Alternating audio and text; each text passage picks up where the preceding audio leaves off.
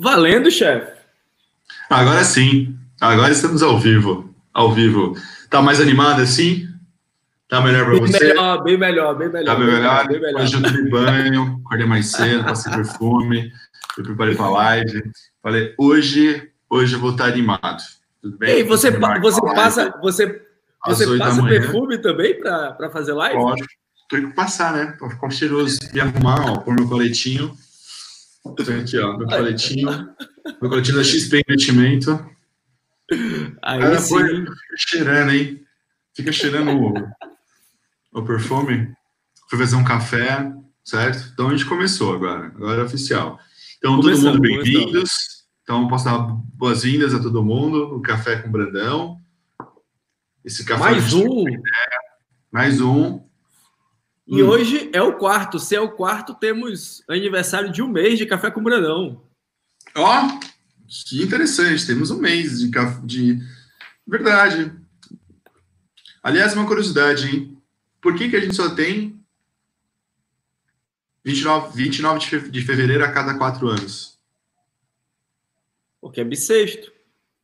Não, não é porque é bissexto.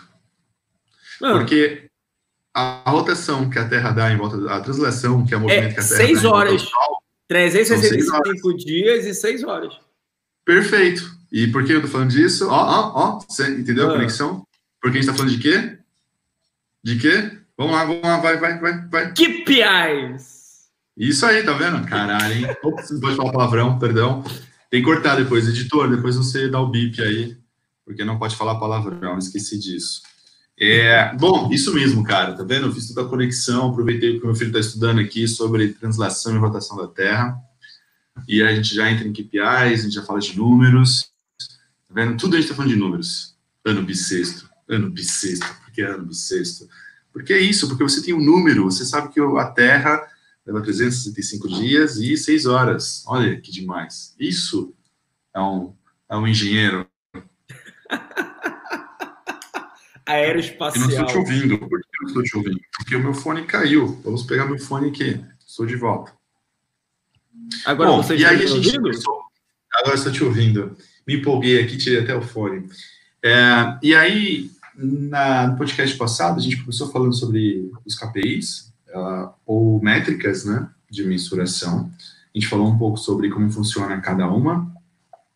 E aí eu queria aproveitar para a gente já pegar o gancho de continuar falando da, da live passada e também conectar com um post que a gente fez no blog. Já está no blog? O post que você fez já Já está no ar, chefe. Já está no ar. Já, está no ar e a gente segue aqui explicando um pouco mais sobre como funcionam esses KPIs e esses números e tudo mais. Bom, e aí você colocou um nome bacaninha hoje, hein? Que é KPIs transformando em números. Gostei disso, hein? Dados em dinheiro. Dados em dinheiro. E aí a gente podia começar discutindo justamente como está lá no, no, blog, a ideia dos KPIs primários, né? Que são o que a gente fala muito voltado para a economia. A, gente tem o mais tradicional, que é o lead, que eu acho que é o que todo mundo fala. É, e esse talvez seja o mais difícil no início, né, para a gente mensurar, porque é difícil entender capacidade de, de atendimento, porque às vezes a gente acha que está fazendo um belo marketing, e os leads não estão não tão chegando. Eu queria até fazer aqui um, um leve parênteses, quando estava numa reunião e falaram muito sobre leads, né? O cliente queria lead, lead, lead, lead, e o cliente estava recebendo muito lead. O problema é que a equipe não estava atendendo bem, não estava preparado para isso. E eu queria que você falasse um pouco dessa relação dos leads com o tráfego. Vou já juntar dois, assim, né? A gente vai falar de lead aqui e vai falar de tráfego. Me fala aí. Vamos, vamos trocar essa ideia. Como é que você faz fazer lá em Manaus? Manaus. Dani, sabe que às vezes eu sou criticado pelos meus amigos, meus parceiros, por eu ser muito simplista na minha comunicação.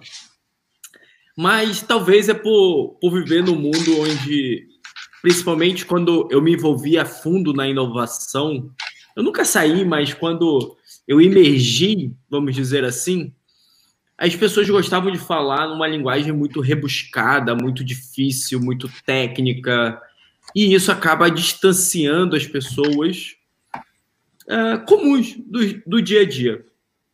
E eu não gosto, de verdade, de distanciar. O meu objetivo é sempre agregar.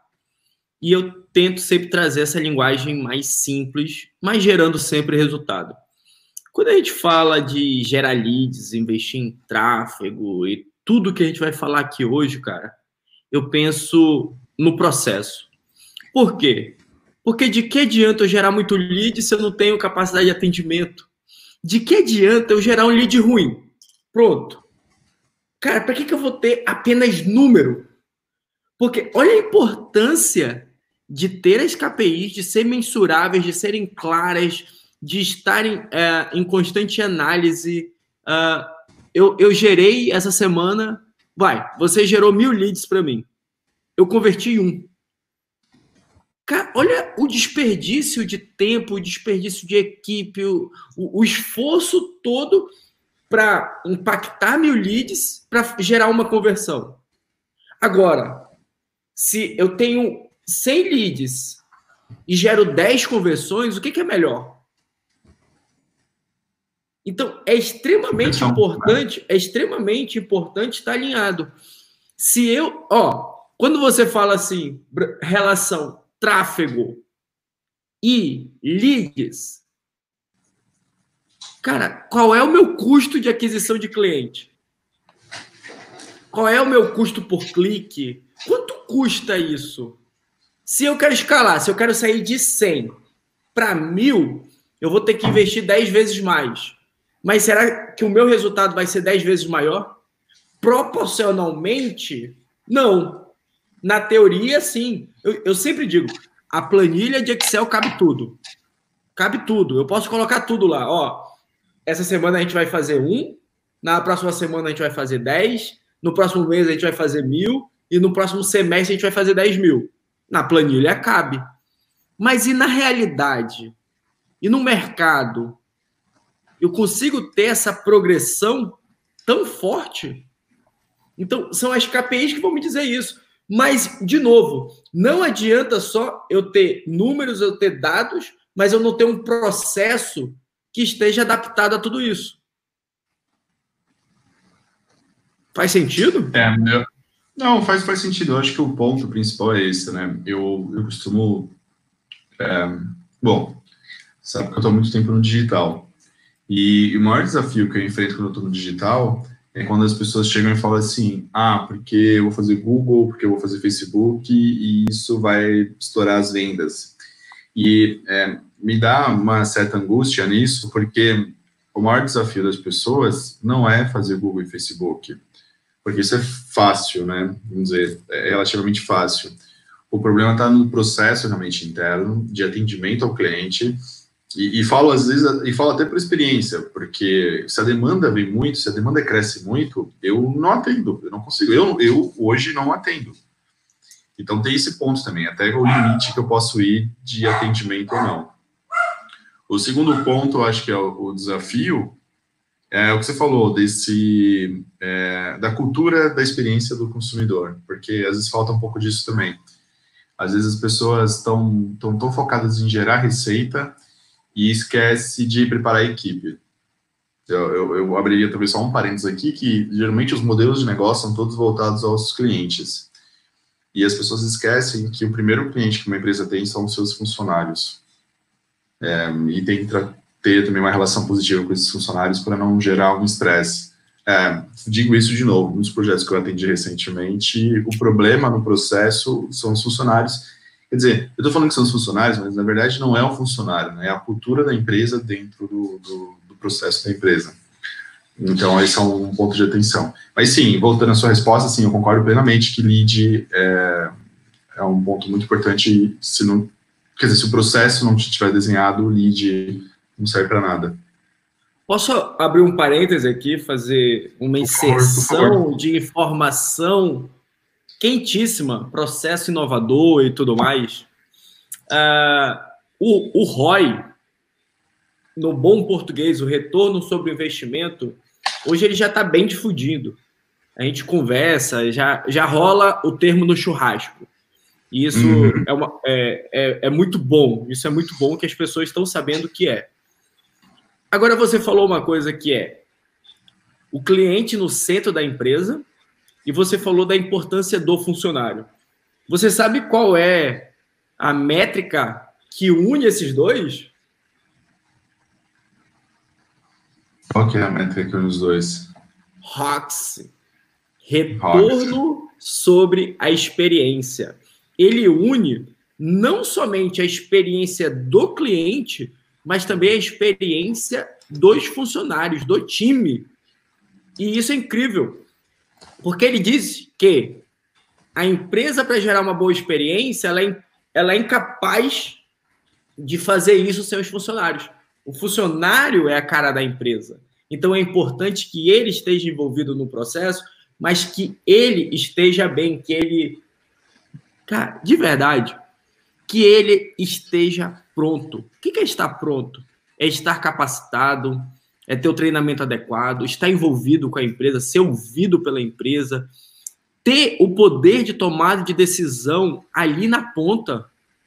Quantas empresas perdem perdem vendas, perdem clientes, perde oferecer uma boa experiência por o, o funcionário que está ali na ponta, na linha de frente, tanto na venda quanto no suporte, não ter autonomia.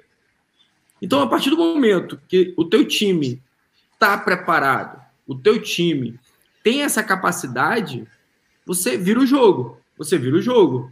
Então, o Rox, a gente pode até fazer um, um café com o Brandão só falando do, do. Eu achei incrível. E, é, e, e esse ponto, ele é delicado e importante. Falar, sim, que investir no funcionário, investir no time, investir no colaborador, traz resultado para a empresa, cara. É, isso, isso é bem importante, porque é, é, quando a gente pega as teorias de marketing, tem muito isso, né? É, a área de vendas é a que dá lucro, e o resto, e alguns, né, e algumas, e algumas é, literaturas tem o marketing é que gera lucro, e o resto é despesa para a empresa. E pessoas que talvez tenham isso ainda como primário, né, como mentalidade primária, é um, é um grande problema, porque é isso, um bom funcionário vai te gerar muito mais felicidades e é, conversões do que o inverso. Quando você cai numa URA, já gera um leve estresse, né, você está num um robô, e, e quando você é atendido, tem essa diferença, né, é claro que, de novo, são modelos de negócios, mas quando você é atendido por um, por um cartão black da vida, que a pessoa sabe o seu nome, você não precisa colocar muita informação, é uma experiência. E quando você vai lá para o cartão, sei lá, o cartão branco, você tem lá o atendimento em massa e você tem toda hora que comprovar que você é você. Então, realmente tem essas diferenças, mas, de novo, são modelos de negócios específicos. E, e, é interessante tudo isso, porque eu acho que a gente já pode, inclusive, já cruzar com, com um outro, uma outra métrica que a gente colocou no texto, que é o custo de aquisição. Porque tem essa relação também muito forte, né? Porque o custo de aquisição é, do cartão, já que a gente estava falando aqui de cartão, o Black é um custo de aquisição, ele é muito mais alto, e você tem um custo de aquisição do cartão básico, que ele tem um outro custo de aquisição. Um está focado em massa, outro está focado em em segmento, né? Acho que a gente também pode discutir bastante disso, já alinhado também com a taxa de conversão. Aí já vai juntando dois aqui de dois, e acho que a gente consegue trabalhar bastante, né? Eu não estou te ouvindo. Pronto. Será que. Eu, eu, eu, ah. eu, quero te fazer uma pergunta para a gente começar nesse assunto. Eu ouvi um especialista, eu ouvi um especialista colocando a, a audiência no Instagram como uma etapa e o lead em outra etapa. Para eu falar de cuja aquisição de cliente, que aí tem toda a minha esteira até a conversão, para eu ter esse número, A, a audiência das redes sociais é um lead ou não para você? Não. Não. as pessoas que estão passando na rua, na frente da sua loja, é um, é um, é um lead para você? Não, o lead para você é quando ele entra na loja, não? Perfeito, perfeito. Então, por que as pessoas têm tamanha importância para a métrica de vaidade, que são os números de seguidores? O que, que é melhor? Ter um perfil com mil e você faturar 100 mil por mês? Ou você ter um perfil de um milhão e faturar 10 mil por mês? Não, concordo com você. É sempre melhor você ter um perfil com mais gente. Isso, ou com, com mais vendas. Eu sempre acho que vendas é, é o melhor. Eu acho que, eu acho que é objetivos, né? É, o objetivo de você ter mais vendas, até porque o seu perfil, o objetivo é esse, é, faz mais sentido, né? Você focar no, no, que você se propõe a fazer. E nesse caso é vender mais. Sim, okay. sim, eu concordo. Mas existe uma métrica forte, né, de vaidade. Enfim, continue. Exato. Agora, respondendo a pergunta, por que eu abri esse parêntese? Porque tem muitas pessoas que investem na aquisição de seguidores, vamos colocar assim, mas esquece uhum. de converter esses seguidores em leads e colocar dentro da sua esteira de processo. No caso do processo de uma venda. Tudo bem que hoje existem muitos modelos, a grandes cases de sucesso que transformam diretamente o seguidor em uh, cliente. Só que isso são algumas exceções. Quando a gente fala do processo normal, a gente fala de trazer é, essa audiência, esse lead, transformando uh, em um prospecto até chegar no cliente. A, a grande dificuldade, Daniel, que eu vejo muito grande, muito grande, é que as pessoas não têm isso muito bem definido, não tem isso claro. As pessoas não fazem o exercício de desenhar o seu processo de venda. Aí fica muito complexo em saber qual é o custo de aquisição de cliente. Como é que nós calculamos Eu... o custo de aquisição de cliente? Basicamente, a gente pega todo o custo investido e aí a gente traz produção de conteúdo, a gente traz investimento em tráfego, tudo que é envolvido para trazer, atrair clientes, dividido pelo valor do faturamento, correto? Certo. Só que se você não tem calculado quanto foi esse investimento, fica mais difícil. As pessoas fazem ideia, ah, esse mês eu gastei mais, esse mês eu gastei menos. Mais quanto? Menos quanto? Você tem visto esse problema por aí? Sim, na verdade, acho que é um problema muito comum. O que eu ia talvez trazer né, na discussão é que é um problema muito, não posso dizer, acho que do pequeno empreendedor que ele tem a venda muito atrelada a ele, muito atrelada a, a quem é ele no mercado, talvez uma pessoa que pessoas, um profissional que as pessoas conhecem, confiam e acabam comprando dele. E aí ele começa a vender, e isso está gerando para ele uma receita, está gerando para ele um movimento financeiro, e ele resolve dar o próximo passo, que é trazer mais clientes. E aí que é o, processo natural, né, dele dar o próximo passo, sem necessariamente ele estar tá preparado na sua estrutura para atender toda essa galera. Quando ele faz isso, é, é, e eu acho que esse é o problema de boa parte dos empreendedores do Brasil, é que muitos é, são empreendedores por necessidade. Então, quando a gente pega, às vezes, o profissional de educação física, você pega o dentista, é, você pega o contador, são profissionais que ou eles se tornam empreendedores, na maioria das vezes, ou eles vão trabalhar em alguma área um pouco mais limitada, quer dizer, você é o especialista na, na, nesse setor, mas o que eu imagino, né? Que obriga, acaba obrigando a montar uma clínica, né? Acaba obrigando ele a virar um personal, enfim, e aí, ele é muito bom tecnicamente. A faculdade sempre está formando esses profissionais para serem excelentes tecnicamente, que não está, de certa forma, errada. O ponto é que é isso, ele é bom tecnicamente, as pessoas conhecem por ser técnico, só que tem um limite ali, né, de capacidade de abrangência. E eu acho que esse é o ponto que você está tocando, que faz muito sentido. E aí, quando ele resolve expandir, e às vezes o primeiro movimento é Google, ele não tem avaliado tudo isso. E é muito normal.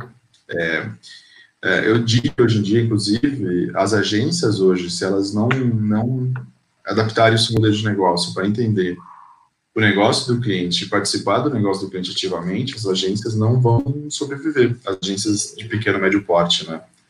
As grandes é outro nível, né? Mas, enfim, as de pequeno e médio porte só vai sobreviver se tiver isso muito claro no, no entendimento com, com o cliente. E por isso que eu estou falando assim, eu concordo 100% com você sobre o desafio, conta, e isso é para pensar uma coisa, uma coisa simples, né? É, no planilha de Excel já resolveria isso. Ele não tem. Agora. Sabe ele sabe o custo do, do, do cliente na cadeira? Do dentista? Pois é, se, se, se ele soubesse, ele precificaria melhor e ele faria novas campanhas de forma mais eficiente. Você dá uma bonificação, é caro ou barato? Depende. Depende. Depende qual é o teu custo de aquisição. E aí, daqui a pouco, a gente pode levar para um, uma próxima KPI, uh, ah, como Lifetime Value. Por quanto tempo esse cliente vai continuar consumindo comigo? Será que esse, o meu cliente ele é fiel a mim? Ou toda vez que eu precisar para vender para ele, eu tenho que atrair, eu tenho que convencer, ele, ele é difícil. A, a mulher fala muito que não tem paixão pelo cabeleireiro, né? Ela pode ir num, mas se a amiga falar que o outro é melhor, ela vai. Se a outra amiga chamar para para fazer a manicure em outra, ela vai. E aí? Agora, os bons profissionais, os bons cabeleireiros, o que, que eles fazem? Eles prendem aquele cliente. E, e Dani, tem coisa que a gente olha assim, é extremamente. Cara, é óbvio que se o teu cliente que corta o cabelo com você, que faz a química lá, a mulher, ela vai com você a cada três meses, qual o relacionamento que você tem com essa cliente durante esses três meses? Você fica esperando na sua cadeira essa cliente voltar? Você não tem um contato semanalmente, mandando informações, mandando dicas? Porque se o profissional manda dicas, informações, semanalmente, quinzenalmente para essa cliente, todas as vezes que ela lembrar que precisa fazer o cabelo, de quem vem o nome à cabeça? Esse profissional. Se ele não faz isso, ele dá abertura para outros impactar essa cliente. E isso é muito óbvio. É muito óbvio. Então, como é que está sendo a comunicação? Como mensurar isso? É, isso, isso na verdade é um grande desafio, até para os salões, sabia? Porque é, o cliente, a maioria das vezes, é do, do cabeleireiro, né? E e é isso que você falou, quando o cabeleireiro é bom, é, ele leva embora os clientes. Então, o salão está sempre dependendo dos bons, dos bons profissionais. Esse é um primeiro desafio. O ponto só que eu ia voltar, talvez, quando você trouxe lá a ideia de lifetime value, é, às vezes pode ser, inclusive, uma proposta de valor. É, Para quem está acompanhando recentemente, a, a Tesla está questionando de cobrar mensalidade dos carros, né, por oferecer toda uma tecnologia que está embarcado dentro dos carros e não só a venda do carro. Está gerando todo um, um, blá blá blá na, na, sobre o assunto, se faz sentido ou não, mas a ideia dele é de mudar, inclusive, a indústria né, de carros sobre esse modelo de cobrança. Mas o ponto ainda que eu queria discutir é que alguns mercados isso funciona e funciona bem. Sei lá, se vai no mercado de videogames. Não é novidade, todo mundo sabe que a, a, a PlayStation, a Sony, né, e a Microsoft, têm prejuízo na venda dos consoles, do Xbox e do, do PS4, sei lá. Mas eles ganham muito em assinatura, né? Ganham muito em assinatura, em microtransações. Então, ele te vende um console, que no final é uma caixa preta. Se você é, quiser jogar sozinho em casa, você pode, mas o atrativo é jogar em, com os amigos. Para você jogar em rede, você tem que pagar uma assinatura para jogar em rede. Se você quiser ter acesso a todos os jogos, você tem que pagar mais um valor. Então, no final, ele garante aí uma recorrência de no mínimo 30 reais por dia, ou por dia, por mês, e depende ainda dos pacotes, né? Então, quando você para para pensar, olha que interessante, né? ele perde ali num, num, pedaço, mas ele ganha em, sei lá, meu filho, meu filho tem um Xbox e ele tem a necessidade de jogar com os amigos. E aí, como é que faz? Já são dois anos ou mais nessa brincadeira. Mas por que eles fazem isso? Primeiro, é tudo calculado. Eles sabem onde eles perdem, onde eles ganham, qual é a porcentagem de usuários que são recorrentes. E aí, essa palavra me encanta. Recorrência. Como implementar recorrência no meu negócio, cara? É, eu nunca vi na faculdade uma aula sobre isso. Como implementar recorrência no meu negócio. Isso é um grande desafio. E é possível. E é possível. Ah, eu sou dentista, eu não tenho como implementar recorrência. Quem disse? Eu sou nutricionista, eu não tenho como implementar recorrência. Quem? Eu sou advogado. Quem disse? Os advogados ainda fazem, ah, principalmente para quem trabalha com, com empresa, eles têm um modelo de assinatura recorrente, que é o contrato mensal né, de, de serviço, que tem uma série de vantagens. E o dentista? A grande questão, ó, Dani, e aí a inovação é fantástica nisso. Porque não é que eu vou copiar outro dentista, porque não tem nenhum dentista fazendo recorrência. Para quem eu vou olhar? Para outros segmentos, para outros mercados. Como é que a Sony está fazendo a recorrência? Então, como é que eu posso vender recorrência? A Sony não faz recorrência vendendo um console e cobrando uma assinatura do console. Então, eu, como dentista, eu não tenho como fazer a recorrência sobre o dente, talvez. Mas eu posso educar. Mais talvez eu possa vender informação em modelo de recorrência. Então, tem N possibilidades de eu gerar uma recorrência ao meu negócio. Você concorda ou discorda, chefe? Não, eu concordo. É, o ponto que eu estava refletindo aqui, é, primeiro, eu acho que é o que você falou, o problema das grandes áreas, das principais áreas, é, eu, eu não diria nem que é uma matéria sobre recorrência, acho que é uma matéria sobre negócios, né? Eu acho que as faculdades, elas formam acadêmicos, não, não empreendedores. Acho que o primeiro ponto é esse. E não tem problema nenhum em formar acadêmicos, né? O problema é que a gente falta, no final, essa, esse entendimento. Eu acho que, no básico, né, na escola, talvez, não tem uma economia... É, não falo sobre economia, acho que esse é, o, esse é o principal desafio. Quer dizer, nas escolas, nas principais escolas, nas escolas públicas, né, onde forma talvez o maior número de, de alunos hoje, posso estar errado, pode ter já, sei lá, muito mais escolas particulares, mas a grande maioria foca muito na parte acadêmica, ensinar as contas, é muito ensinar como fazer, não por que fazer, né. É, eu costumo, inclusive, trazer aqui para o meu filho é, é, a relação do que ele está aprendendo com o mundo. E, isso faz uma grande diferença. Quando eu fiz colégio técnico, por exemplo, isso é uma coisa até curiosa, assim, quando eu fiz o colégio técnico, eu entendi por que, que eu aprendi aquelas coisas de física, né, porque ali eu estava aplicando, e eu acho que na escola acaba faltando muito isso, de como, é, como aplicar o empreendedorismo na vida, né, é, a economia doméstica, a economia do, de tudo, e isso acho que acaba faltando muito nas escolas. E eu estou falando isso porque quando a gente vai para o modelo de negócios e a gente está falando de recorrência, é, é, muito isso. Às vezes olhar para o lado e enxergar que tem um mercado que está fazendo e a gente não. Mas eu acho que um ponto mais interessante nesse, nesse modelo, Brandão, é que em alguns negócios talvez não vai ter recorrência, e tudo bem. É, o ponto acho que é esse. Eu acho que o ponto é, cara, não vai ter recorrência, tudo bem, mas eu estou eu, eu tô sabendo que eu estou cobrando, eu estou sabendo quanto estou ganhando, e, e na minha estratégia está claro que eu vou fazer isso, que eu vou ganhar em cima disso, do, do da unidade, sei lá. Só que, sei lá, eu faço a instalação de lente, né, lente de, de, de lente que chama, né, aquela, ó, eu vou ganhar, tá desligado seu microfone de novo. Lente de contato. lente de contato. Pô, eu vou ganhar uma bagatela, uma, uma paulada na, na, na, venda desse produto, de serviço. E depois alguém executa, porque dá muito trabalho executar. A pessoa vai ganhar recorrência, mas, cara, sei lá, dá trabalho fazer isso, sabe? E tudo bem, né? Então você tem lá, o, aqui, aqui em São Paulo, o extra ou extra, aqui a gente chama de extra, né? Fora de São Paulo é extra. O extra ou extra uh, vende o pneu e tem uma empresa que aplica.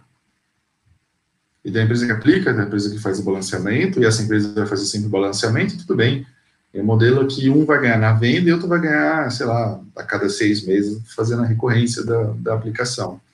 E tudo bem, mas eu acho que esse é o, esse é o desafio. E, e, e, fechando aqui, talvez, esses primeiros KPIs primários, a gente acaba entrando no final na receita total e receita por compra, né? Eu acho que esse, esse conjunto, no final, consegue ajudar a gente, desde o processo de entender quais são os leads, até o final, né? De quanto a pessoa está comprando. Às vezes eu pergunto para o cliente assim, qual é o ticket médio? Ele, ticket médio, aí, sei lá, ele abre as últimas cinco compras e fala, ah, é 200 reais. Eu falo, não, cara, mas sei lá, em média, como é que funciona. E por plataforma, né? Tem isso também. Eu costumo falar, por exemplo, ah, os alunos chegam para mim e falam, ah, quem é donos de iPhone compram mais. Falei, cara, calma, que não é assim, né? Vamos, vamos abrir os números. identificar. Cara, números mentem também, né?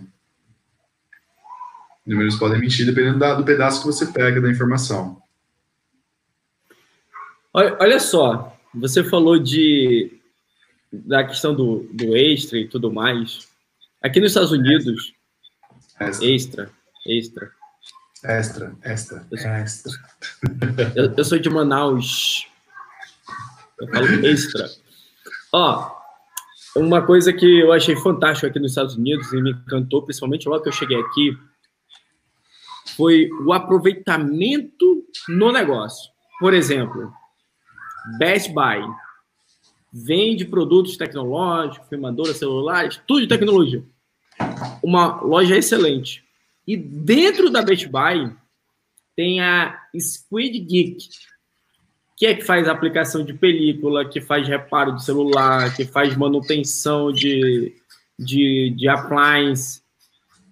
E todas as Best Buys têm um ponto da Squid Geek dentro da própria loja. E isso é normal aqui, cara. É normal.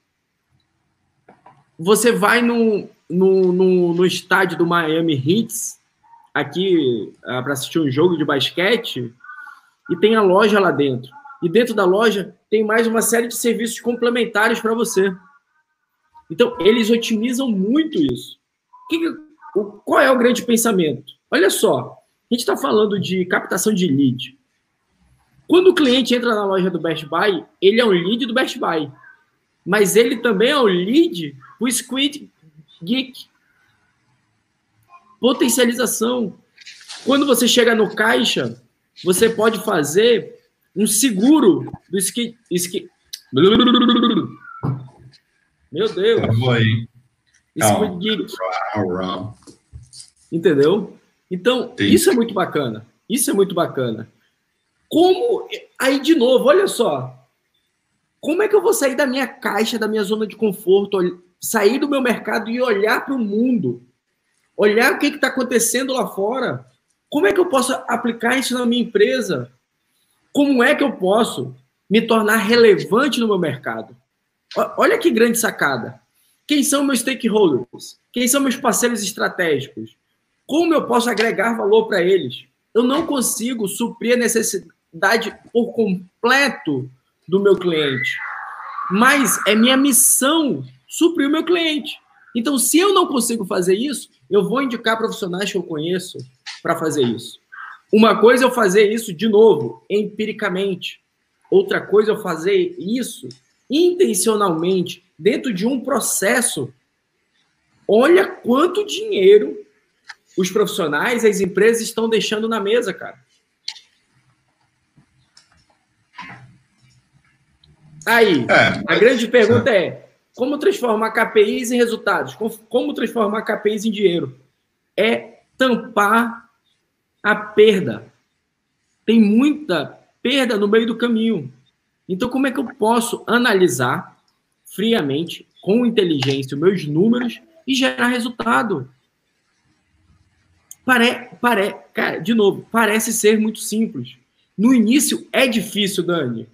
No início, levantar os dados, tomar decisões baseadas em dados é difícil. Mas a partir do momento que você consegue enxergar os resultados, que consegue fazer isso no teu dia a dia de forma eficiente, entra no teu processo, aí já era.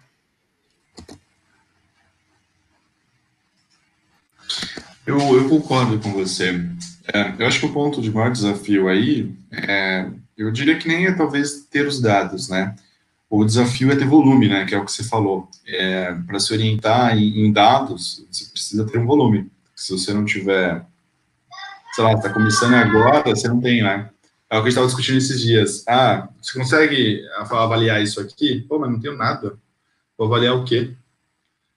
É, é, muito diferente quando você tem um histórico. A gente estava, esses dias a gente estava fazendo um projeto interno aqui e a gente pegou um histórico de uma marca que tinha, sei lá, já seis anos de mercado. Pô, é muito simples. Você pega o compilado de dados aqui e você consegue extrair um monte de informação que é pertinente e até pensar em produtos, né?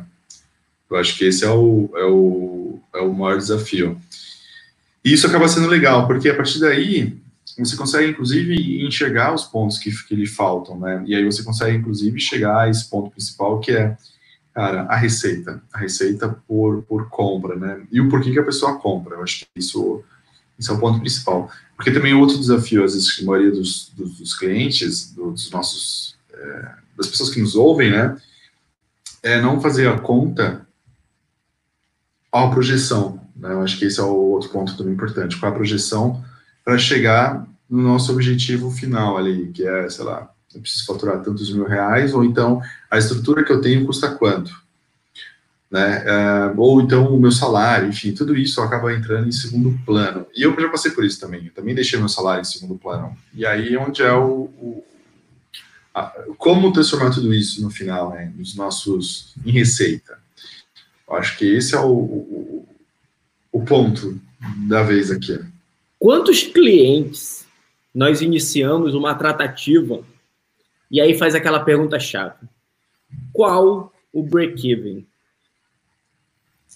Cara, mais de 80% das vezes não sabem o seu break-even. E quando sabem, a probabilidade de estar errada é muito grande. E você tocou num ponto importante. Muitas das vezes o profissional não coloca o seu custo no break-even. O que é um break-even? ah. Às vezes ele não sabe o que, que é. A gente está aqui discutindo um monte de sopa de letrinhas e a gente não de, sabe o que é um break-even. De forma muito simples, é o custo operacional do negócio para chegar numa margem para gerar. Um, uma grande dificuldade de todas as empresas é que, em sua maioria, começa o mês já no negativo. Porque o faturamento é zero no dia 1 e vai computando até o dia 30, até o dia 31. Só que ela já começa o dia zero dela com custo de aluguel, com custo de funcionários, com, com todos os custos envolvidos, inclusive o custo do próprio gestor, do próprio profissional. Então, quanto custa manter essa empresa de pé? Ah, custa 30 mil reais. Ok. Qual o meu. Quanto devo faturar? Aí a pessoa fala assim: ah, se eu faturar 30 mil, ok. Cara, mas o teu faturamento não é o teu lucro. Como é que você vai pagar o teu faturamento e os insumos? E aí você começa a ir para próximos níveis. Pô, você fatura 100 mil.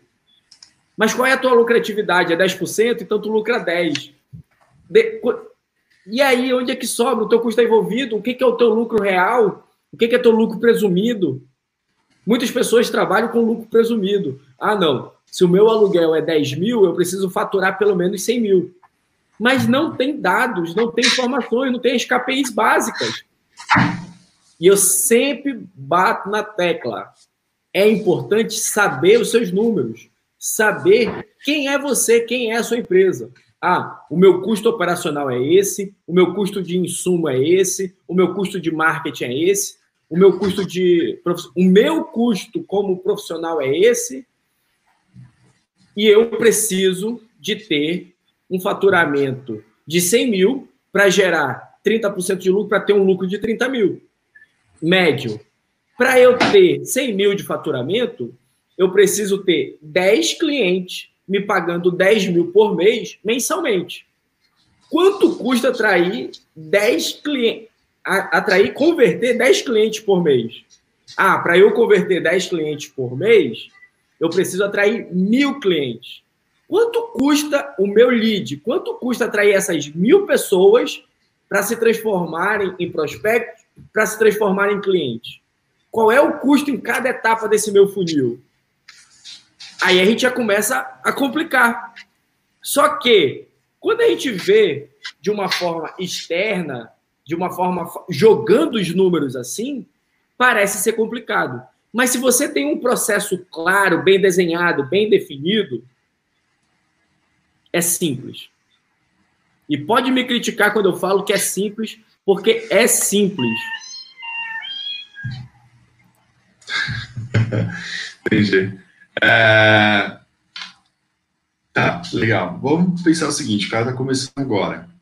Qual métrica ele começa? Qual métrica ele deveria começar? Eu abri meu negócio, quer dizer, melhor, ó, eu tô, eu tô há um ano Bora no negócio e eu não metrifiquei nada até agora.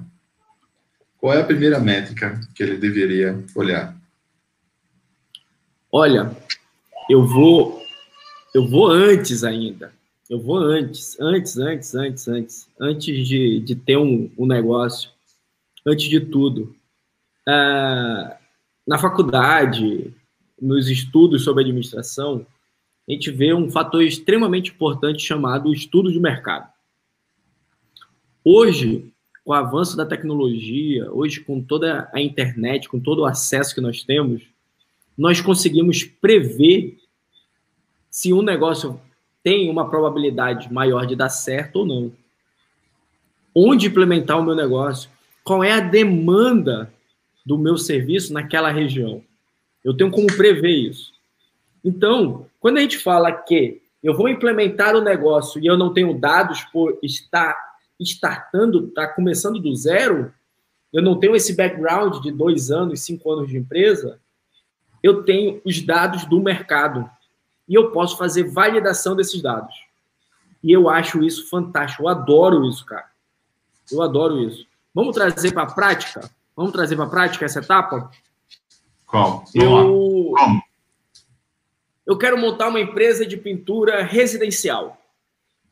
E a minha proposta é que eu consigo pintar uma casa de até 2 mil metros quadrados em um dia. O meu valor é eu entrego. O que, que é uma. Me dá um exemplo, são quantos cômodos? Vamos lá, para o popular. Cara, dois. Desculpa, 2 mil metros quadrados não, é que eu pensei em 2 mil square feet. 200 metros quadrados. Desculpa, ah. desculpa.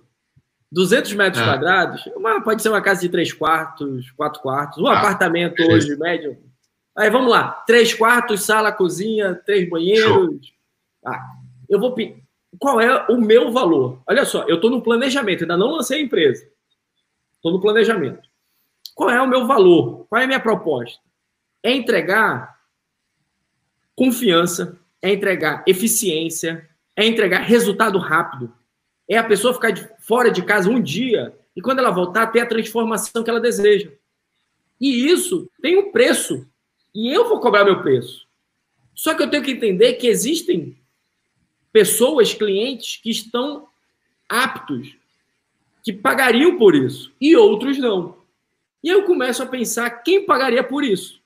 Qual é a região? Qual é o tipo de casa? Qual é o valor médio dessas casas? Quem é? Quem são os donos dessa casa? São executivos que não têm tempo? São mulheres que ficam dentro de casa? Quem é? E aí eu começo a estudar quem é o meu público-alvo. Como é que eu como é que eu consigo metrificar isso antes mesmo de abrir o meu negócio? Hoje nós temos rede de pesquisa que a gente consegue saber onde está tendo a maior busca por aquele serviço. Certo, mestre Google? Eu consigo. Não sou mestre Google, não, mas tudo bem. eu consigo, eu, eu consigo visualizar, fazer teste. Eu consigo. Olha só, Dani, eu consigo rodar campanha prévia em uma determinada região para ver se as pessoas querem o meu produto, se elas querem o meu serviço. Cara, olha só. Sim. Eu, eu, eu tô no mês 6. Eu falo o seguinte: no mês 8, eu vou ter vaga na minha agenda para prestar esse serviço para você. Você tem interesse? Clique nesse botão.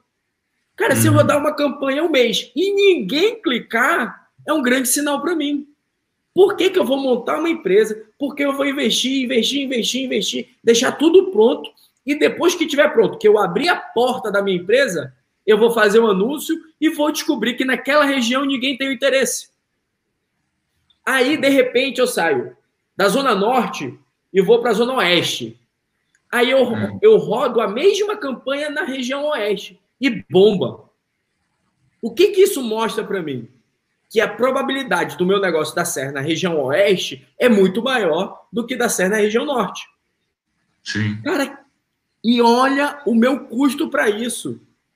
Eu digo, ah, quando eu presto consultoria de internacionalização de empresa aqui nos Estados Unidos, eu falo, cara, você prefere investir 2 mil dólares fazendo teste de audiência, teste de público, teste de produto na tua região, e tu pode perder tudo isso, mas foram 2 mil dólares, ou você prefere vir para cá, viajar para os Estados Unidos, alugar um ponto comercial, fazer um contrato de cinco anos, implementar a tua empresa, abrir a porta e descobrir que naquela região não vale a pena você investir. Ninguém quer o teu serviço nessa região. Ou as pessoas que querem o teu serviço nessa região não é o suficiente para bater o teu break-even. Vamos lá. Ponto básico. Quanto mais gera lucro. Aí, o que, que acontece? Você vai empregar esforço, esforço, esforço, esforço, esforço, esforço em excesso para tentar gerar lucro. Enquanto se você implementasse inteligência, um estudo prévio, você ia descobrir que você poderia sair de uma cidade e ir para outra e gerar o dobro, o triplo de resultado. Você poderia sair de uma região e ir para outra e gerar mais resultado. Hoje nós temos como, com todo esse acesso à inteligência, ter. Eu não vou dizer que a gente vai ter certeza, vai ter uma exatidão, mas a gente tem uma amostragem suficiente para dizer se vai ter sucesso ou não, cara.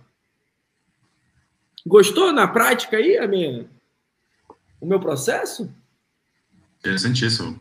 Interessantíssimo. Você me contrataria para ser. Para ser.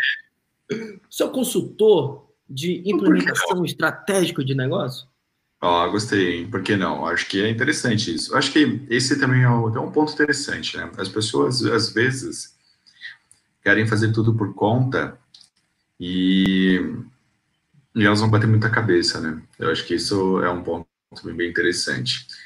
Enquanto estava falando sobre contratação, isso me lembrou, inclusive, um amigo. Ele falou que ele tinha preocupação em ajudar as pessoas e ele não sabia como fazer isso é, que ele achou que as pessoas não pagariam por isso. E o que eu sempre falo, e eu falo para ele é que, na verdade, o que ele está fazendo é, é, cortando o caminho, vamos dizer assim. Mas não cortando o caminho do, da forma negativa, né, que é o dar o jeitinho. Na verdade, é, você tem que chegar no ponto A ao ponto B e você não sabe qual é a rota. Então, normalmente, você gasta mais tempo nessa rota que você não conhece. E ele, como já fez várias vezes esse trajeto, ele sabe aonde parar, o tempo de abastecimento, é, o que levar na, estrada. Então, a ideia de cortar caminho está muito atrelado a isso, né? Ou então ir com segurança nesse trajeto. Eu acho que esse é o, o principal ponto, principalmente nos consultores, né? E de projetos como esse. E, Brandão, a gente está tá no limite aqui, ó. Já faltam cinco minutos aqui para a gente encerrar, porque eu não quero você me mandando aqui no privado que a gente precisa encerrar. Então, a gente tem aqui um chat, fica aqui no, aqui no canto, para mim fica aqui nesse canto aqui, que às vezes fica pitando aqui, ó, oh, deu a hora de precisar encerrar, porque está estourando o tempo, o pessoal... Acelera, acelera, acelera, acelera, acelera. É, cara, é, vamos para as nossas considerações finais. A gente teria ainda um monte de coisa. Eu acho que quem quiser depois se informar um pouco mais tem outros, tem outras métricas lá no, no blog com mais informações. Tem também no, no, no, podcast anterior, que a gente falou um pouco mais sobre métricas, né? E eu queria talvez a gente falar das considerações finais. Apesar de a gente estar tomando um café e num café a gente não tem considerações finais, né? Um café a gente está trocando ideia e fala, beleza, valeu, até semana que vem. Normalmente é isso, um café. Você não fala, oh, vamos, vamos resumir o que a gente está falando? Não, não tem isso, né? vamos imaginar mas, que é... Mas, mas eu, eu, eu vou falar que eu com os meus amigos em Manaus, nós meio que tomávamos cafés todos os dias juntos. E a gente no final falava assim: qual é o assunto de amanhã? A gente sempre batia isso para ser um café objetivo. E esse café não era só para tomar o café, era para nós compartilharmos as nossas experiências e como nós crescemos. E era muito informal. Amigos de verdade tomando café, mas crescendo. E considerações finais, eu vou dizer o seguinte: essa madrugada eu gravei dois vídeos que eu acredito ser um dos melhores conteúdos que eu já gravei para a internet, caro amigo Daniel Galvão. Uau! E eu tenho uma expectativa muito boa com esses vídeos, que hoje nós vamos passar para a edição. Fala... Hum, eles falam sobre. E é, e é, um fala sobre KPIs. Exatamente sobre KPIs. E eu trago. Eu, eu, eu, se você acompanhar meus stories hoje, eu de madrugada estava super feliz porque eu consegui gravar um vídeo diferente e depois eu vou querer um feedback seu, claro, que foi um bate-papo pro YouTube, cara. E foi um papo mais leve. Eu quero cada vez mais trazer um papo mais leve, mais descontraído, uma forma diferente de gravar, não só técnica, mas mostrando. Então fica o convite para amanhã, sexta-feira, a gente vai liberar aí no canal e segunda-feira vai ter o outro vídeo. A gente vai tentar fazer assim, as segundas e sextas terão vídeos novos no canal. Olha que bacana. Legal. Inclu legal. Inclusive, aproveite e já deixe seu like, se inscreva no YouTube. Você que está no Spotify ouvindo esse podcast, não deixe de ir no YouTube assistir os vídeos que estão muito bacanas. E uma coisa que eu gosto muito do gravado é que a gente pode acelerar o áudio. Fale, meu amigo. Não, o que eu ia falar é justamente isso. Essa, é, que a gente também tem outros materiais sendo distribuídos. A gente, quem está aqui ouvindo no Spotify ou em outras plataformas, também tem no YouTube. Quem está ouvindo no YouTube também tem no Spotify. E que são projetos diferentes, né? O café aqui com o Brandão, a gente toca essa ideia, uma coisa mais tranquila. A gente tem as aulas também, que... Toda terça-feira, às 8 da manhã. Aliás, eu não sei se eu poderia falar, mas a gente encerra esse primeiro módulo agora, né? Nessa terça-feira. É isso? E aí depois Exato. a gente pretende. Fala aí. E a gente pretende continuar. Olha, olha que bacana. E isso eu falei, gravei até, até no vídeo. As pessoas dificultam muito, as pessoas querem chegar no ponto da perfeição para poder compartilhar informação, para ir para a internet e até estar no momento bom. E eu vou ser muito sincero, muito objetivo. Esse café com Brandão ainda não está bom, ainda não está do jeito que a gente quer.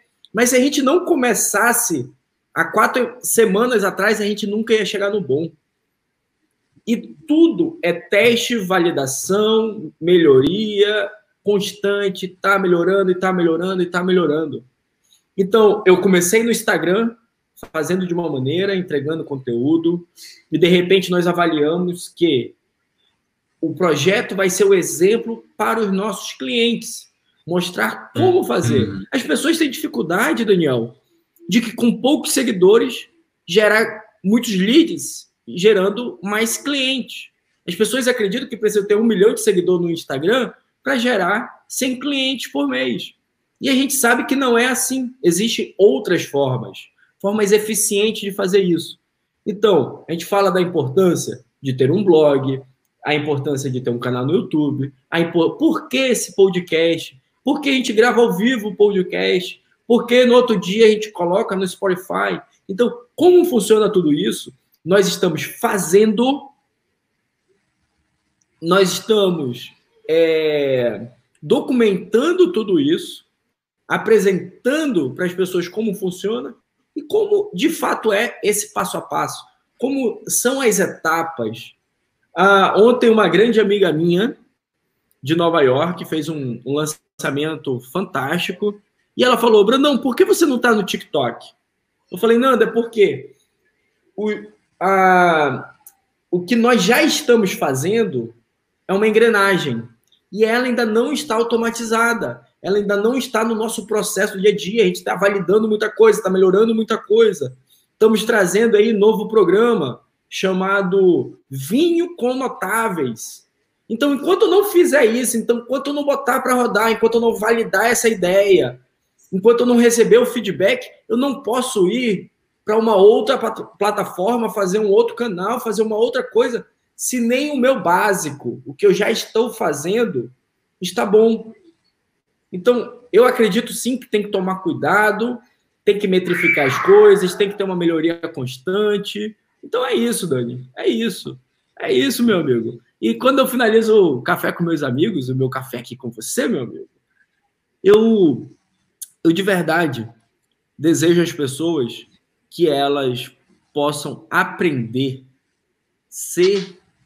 É, tem, tem, um, tem um grande um grande cara que eu gosto muito, chamado Earl Nightingale, Nightingale que ele fala que o analfabeto do século XXI é aquele que não sabe aprender, desaprender para aprender. E ele falou isso, meu amigo, na década de 60. E eu concordo plenamente. Quantas coisas eu acreditava que era verdade no passado e eu tive que reavaliar, que eu tive que aprender, que depois com sabedoria, com estudo, com aconselhamento, com mentoria, eu mudei e tenho visto que nós precisamos aprender sempre. Eu estou aqui aprendendo, eu estou aqui compartilhando, eu estou aqui evoluindo.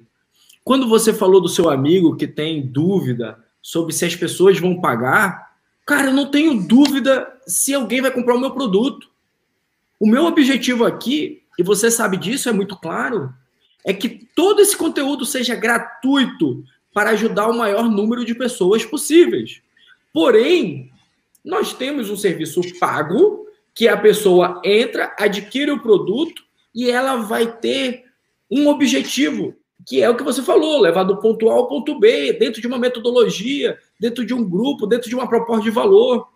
Tem pessoas que precisam, que estão prontas para isso, que querem essa transformação no curto espaço de tempo, que quer ser acompanhada.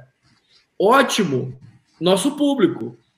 Tem pessoas que não, que não querem pagar, que querem continuar se desenvolvendo, que não tem pressa. E é para isso que a gente está aqui.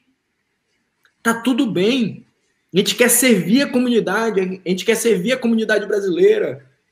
Eu acredito que o empreendedor, empreendedor brasileiro é o melhor empreendedor do mundo. Se soltar um bom brasileiro em qualquer lugar do mundo, se destaca. Eu defendo muito isso, cara. Não pode falar palavrão aqui, né? Nós somos foda, velho. Não pode, não pode, porque aí o YouTube é, não, não, deixa passar dependendo da categoria. O YouTube está com uma série de regras agora. Porque... Nós, nós, somos bons demais, bons demais isso, da conta.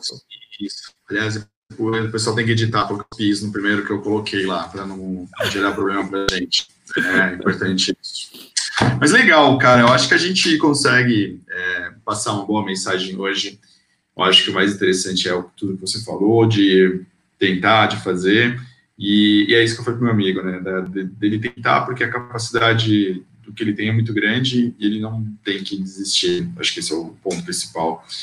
Eu queria talvez deixar o um recado para a galera aqui deixar o like, você colocou já bonitinho ali, ó, curtir o canal, deixar o like, isso ajuda a gente na distribuição. Eu diria que mais, compartilhar se você gostou desse vídeo com mais pessoas. É um projeto novo, acabou de começar, como o Bradão falou, é, tá fazendo o primeiro mês, né, os, os, as quatro semanas, a gente encerra hoje, a, o primeiro ciclo de quatro semanas. A gente está vendo ainda até quando vai essa primeira temporada. Porque vocês precisam entender que tudo na vida tem, são temporadas também, às vezes a gente precisa também descansar um pouco, né? É, então, deixe seu like, se inscreva, né? Compartilha. Não esqueça que terça-feira agora a gente tem nossa quinta aula, a gente vai aplicar o plano de ação, onde a gente tem discutido, o Brandão tem discutido alguns pontos sobre como aplicar uma metodologia de negócios no seu, como aplicar uma metodologia no seu negócio. Uh, que mais? A gente tem Instagram, né? O Brandão tá todo dia lá postando coisas no Instagram. Uh, podcast, é, ah, e grupo do Telegram. A gente vai deixar o link depois em algum lugar aqui nesse vídeo. A gente tem que colocar em todos os vídeos, hein, Brandão? Colocar o link do Telegram lá, do nosso grupo que a gente tem movimentado lá com a galera. É isso. Um forte abraço a todos, um ótimo bom dia. É, apliquem, tentem, depois de sair daqui do, da, do, do, vídeo, do café, tipo, sentar e começar a pensar, pô, deixa eu ver quais são os meus KPIs aqui que eu tenho anotado, o que não tenho, minhas métricas, sei lá, o nome que você quiser dar Olha lá, vê o que está acontecendo. Descubra se você já sabe qual é o seu break-even. ou, ou, ou, no bom português, seu ponto de equilíbrio. Acho que esse é o. É o e, seria... aí, e aí, olha essa entrega, Dani. As pessoas que estão assistindo esse vídeo no mês de julho de 2020, que estão ouvindo esse podcast, vocês podem me mandar essas informações no Instagram que eu vou dar uma mentoria rápida, dar um direcionamento, pode contar comigo, tá bom? Olha aí. Bacana. Bacana. Então, você está prometendo mentoria. É, direcionamento baseada em dados. Free. Só mandar uma mensagem no meu Instagram que eu vou ter uma satisfação de poder contribuir aí. Em julho, importante. De 2020. Para quem está assistindo esse vídeo. De 2020. Então, Ó, julho de olha... 2021. Julho de 2021 aparece alguém e fala assim: ah, então, você falou que era em julho, não falou qual julho era. De 2020. E olha a importância de sempre estar acompanhando, de ativar a notificação, de assistir ao vivo. São esses benefícios. Olha que bacana. Hã? Hã? Show de bola. Show de bola. Ah, e também você vai falar alguma coisa especial na terça-feira também, que eu tô ligado. Terça-feira também vai ter um convite especial. Vai ter um outro Novidade chegando, terça. novidade chegando, novidade chegando. Ó, Acho que é ó, é isso. Hã? Se eu fosse dar uma dica só, é participe do quinto episódio, plano de ação da série Inovando com Lucro. Vai valer a pena. Vai valer a pena. Show, show, show de bola. Meus amigos, estouramos o nosso tempo aqui, o nosso, o nosso limite, e é isso. Eu desejo a todos um ótimo, uma ótima quinta-feira, uma ótima quinta e sexta-feira aí, final de semana. E a gente se vê na próxima quinta-feira, quem está no podcast aqui, e terça-feira, quem for acompanhar o Brandão lá no, na aula. Show? É isso Show. aí. Valeu, meu Forte. amigo. Grande abraço. Um abraço. Tchau, tchau. Fica com Deus. Tchau, tchau.